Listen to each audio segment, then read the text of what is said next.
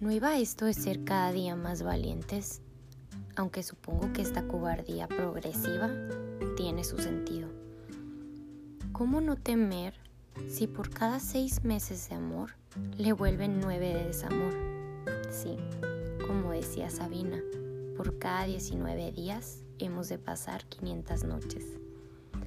Algo hemos de estar haciendo mal y no sé si exista una sola solución pero tengo la sospecha de que si aprendiéramos a amar de verdad, no nos castigaríamos tanto.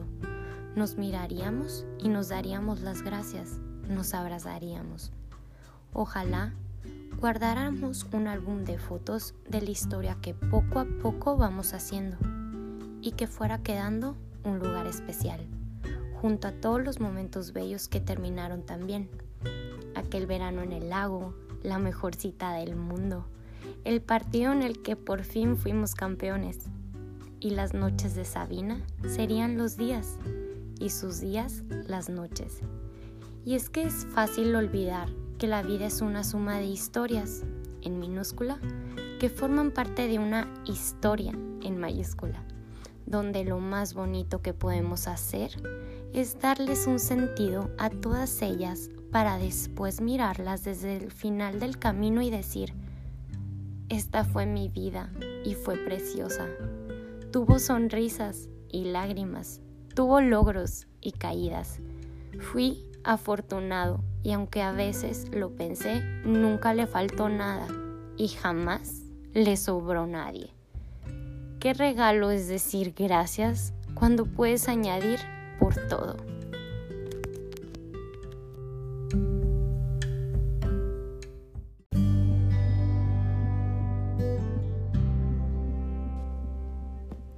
una reflexión de un grande, Pablo Arribas, que creo que queda perfecto con lo que les quiero platicar hoy, los días y las noches. Este tiempo ha sido de despedidas, que hasta la palabra incomodaba, pero ha tomado cierto sentido y también le ha devuelto la magia a la palabra reencuentro. Hoy estoy aquí para recordarte que no pasa nada cuando te sientas así. Si un día no tienes ganas, culpa a la noche, pero de verdad no pasa nada. Eres parte de esta historia que estamos viviendo y está en ti como quieras vivirla. Un ejemplo práctico es que un día te levantas y no tienes ganas de hacer ejercicio. Sí, te has puesto la ropa de gym, pero no has encontrado las fuerzas para trotar. No pasa nada si has llorado. Tampoco si te encierras en tu habitación sin querer ver a nadie. Estás de mal humor y no quieres lastimarlos. Es que si solo por un día no tienes paciencia, se vale. ¿Llevas en pijama el fin de semana? ¿En serio? No pasa nada. Nadie estaba preparado para esto. Nadie te va a culpar por hacer de cada día un borrón y cuenta nueva, un intento por aprender tu manera ideal de vivirlo.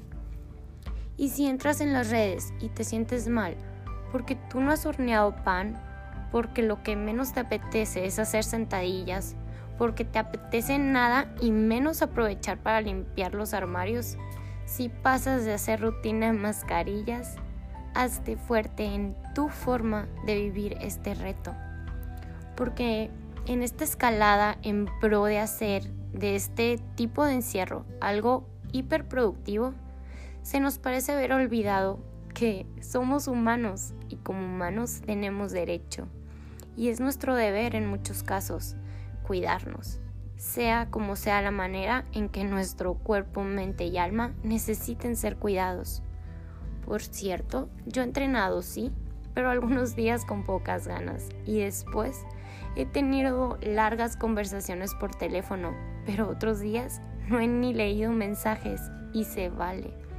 Algunos días he querido profundizar sobre la vida y otros solo espero a que sea mañana. Pero en trabajar en mi mente, ahí, en ese entrenamiento, sí he tratado de poner mucha de mi energía. Normalicemos y extendamos el cuidado mental, tanto como lo hacemos con el físico. No hay nada de malo en cuidarse por una y otra parte. Si llevas días queriendo quedarte en la cama, leyendo todo el día o viendo Netflix, o prepararte un bowl de papitas, lánzate, no pasa nada. Todo esto es parte de vivir la noche. Lo entenderás porque luego llegan los días, esos que te vas a querer levantar a diario a cambiar el mundo, a darle amor a las personas, ayudar a que crezcan. Vas a reciclar, vas a dejar los vicios, vas a acercarte a Dios, vas a pedir perdón y a perdonar, vas a soltar y olvidar, vas a comer a tiempo, vas a intentarlo una y otra vez, ser el mejor humano en el mundo. Y de repente, así como si nada, la vida te puede bajonear otra vez. O te puede llevar a sentirte medio solo, medio abandonado, medio triste, medio encabronado. Pero como vas a haber hecho las cosas tan bien, de corazón, no existirás. Esta vez será diferente y querrás quedarte. Todos merecemos un momento que nos haga sanar, nos haga crecer, nos haga creer y nos lleve a vivir. Todos merecemos estar rodeados de personas que sonrían ilusionados por el próximo reencuentro. Y este es el momento que la vida nos está regalando a ti y a mí. Un momento que se forma de días y de noches, por el cual podemos estar agradecidos. Es un tiempo único y debemos encontrarle lo bonito en vez de huir. Por ese terrible sentimiento de creer que no lo merecemos o de no recordar lo que se siente recibir. Hoy, nuestro único compromiso es aceptarlo con las manos abiertas por todos aquellos que no la están pasando tan bien o por si mañana no nos tocará sol. Hay que aprender a recibir las cosas chingonas de la vida, pues eso quiere decir que vale la pena lo bien que estamos haciendo nuestros papeles de personas en este universo. Así que aprovecha y comienza a amar tus defectos, tu incomodidad, tu rareza, tu intensidad, tu locura, tu vulnerabilidad, tu todo la vida se vuelve mucho más gratificante cuando simplemente eres tú mismo. No tenemos el control de lo que está pasando en este 2020, pero sí de cómo reaccionamos. Cambiemos de perspectiva. Hay que normalizar el sentarse a disfrutar lo simple, lo sencillo. Como leí por ahí, freno el mundo, miramos adentro y de alguna manera nos volvimos a conectar. Y sí, nos volvimos a conocer, nos encontramos. Habíamos perdido de a poco la capacidad de encontrar la belleza en lo cotidiano, la magia en lo simple. Habíamos perdido la capacidad de agradecer todos aquellos regalos con los que volvemos a amanecer cada día. Ahora paró el apuro, se apagó el ruido, cambiaron las prioridades, se ganó tiempo, se prendió el cielo, cambiaron los roles observamos nuestro interior, admiramos nuestro alrededor y de alguna forma volvimos a distinguir lo que era verdaderamente importante. Recordamos el privilegio que era tener un techo, una profesión, una misión, una vida. Cuidar de ti es cuidar de los demás, reconociendo todo lo bueno que tienes para dar.